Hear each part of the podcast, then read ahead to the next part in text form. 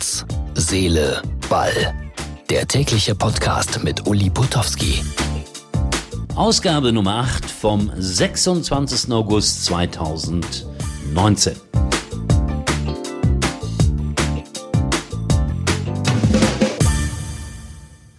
Hallo Freunde von Herz, Seele, Ball. Ich wollte mal skizzieren, wie so ein Arbeitssonntag bei mir ausgesehen hat. Also 7 Uhr, aufstehen. Ich liebe das, wenn der Wecker klingelt. Dann ab zum Flughafen nach Köln. Flug nach München. 11 Uhr Besprechung, Vorbesprechung bei Sky. Zum Spiel Heidenheim gegen Sandhausen. Endstand 0 zu 2, wer das nicht mitbekommen haben sollte. Dann natürlich die Live-Kommentierung und die Zusammenfassungen erstellen. 16.30 Uhr in etwa fertig damit im Sauseschritt zurück zum Flughafen nach München. 18.30 Uhr Rückflug. 21 Uhr ach, war ich wieder daheim. Das ist schon ein Traumjob. Vielleicht nicht so der ganz ideale Tag heute gewesen, aber ich liebe diesen Beruf nach wie vor und unverändert. Und auch äh, Heidenheim gegen Sandhausen hat seinen Reiz gehabt. Ohne Wenn und Aber. So, das war der kurze Einblick in meinen Arbeitstag. Und dann habe ich hier wieder ein paar Randbemerkungen. Schalkes US-amerikanischer Twitter-Account, ich wusste gar nicht, dass sie sowas haben, postete einen Tweet der jubelnden Bayern-Spieler und auf dem Bild hatte man die Arme des Spieler entfernt. Ihr wisst schon warum. Äh, das ist alles nur mäßig witzig, muss ich sagen, liebe Schalker. Ja, und dann habe ich gesehen ein Foto aus dem Kölner Hightech-Studio. Das hat mir schon besser gefallen. Voll gehängt mit Bayern-Utensilien. Wimpeln, Mannschaftsfotos und so weiter. Auch als Erklärung für die Geschichten von gestern. Tja, und auch das noch.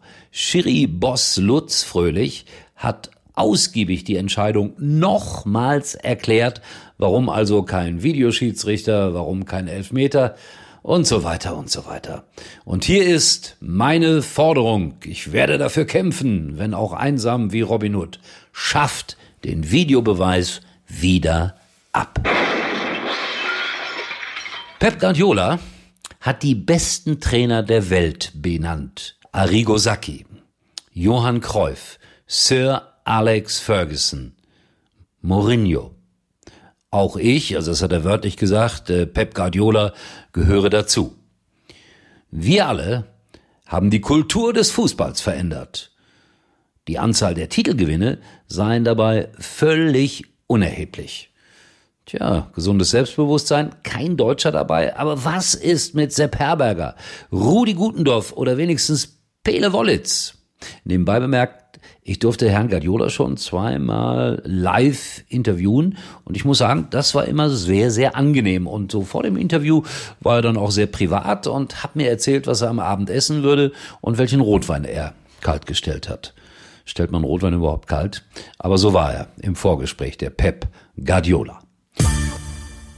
Bundesliga vom Sonntag. Hertha gegen Wolfsburg 0 zu 3. Fängt der VW wieder an zu laufen? RB Leipzig gewinnt mit einer Dose Red Bull Vorsprung gegen Eintracht Frankfurt mit 2 zu 1. So, die Frage an euch. Werden die Sachsen ein ernster Meisterschaftsanwärter 1920? Können sie mithalten mit Borussia Dortmund und Bayern München? Was meint ihr? Meinungen erwünscht auf meiner Facebook-Seite. Ihr wisst schon. Herz, Seele, Ball. Ach ja, Bayern München, die haben heute tatsächlich nochmal gespielt. Ein Freundschaftsspiel gegen Rot-Weiß Vilshofen. Resultat 13 zu 1 für den Bundesligaverein, was natürlich keine Überraschung ist. Aber hier das Wichtigste. Der Torschütze für Vilshofen hieß Alois Eberle. Er traf grandios. Die Bayern wollen ihn jetzt kaufen für 20 Millionen Euro. Das ist ja mal eine gute Idee, um was für die kleinen Vereine zu tun. So, Freunde, das war's für heute. Äh, ja, was sage ich immer? Liken, kommentieren, diskutieren auf Herz, Seele, Ball. Wir sind morgen wieder für euch da. Und wo war mein Freund aus Diepholz? Ich denke, er wird sich melden. Tschüss, euer Uli.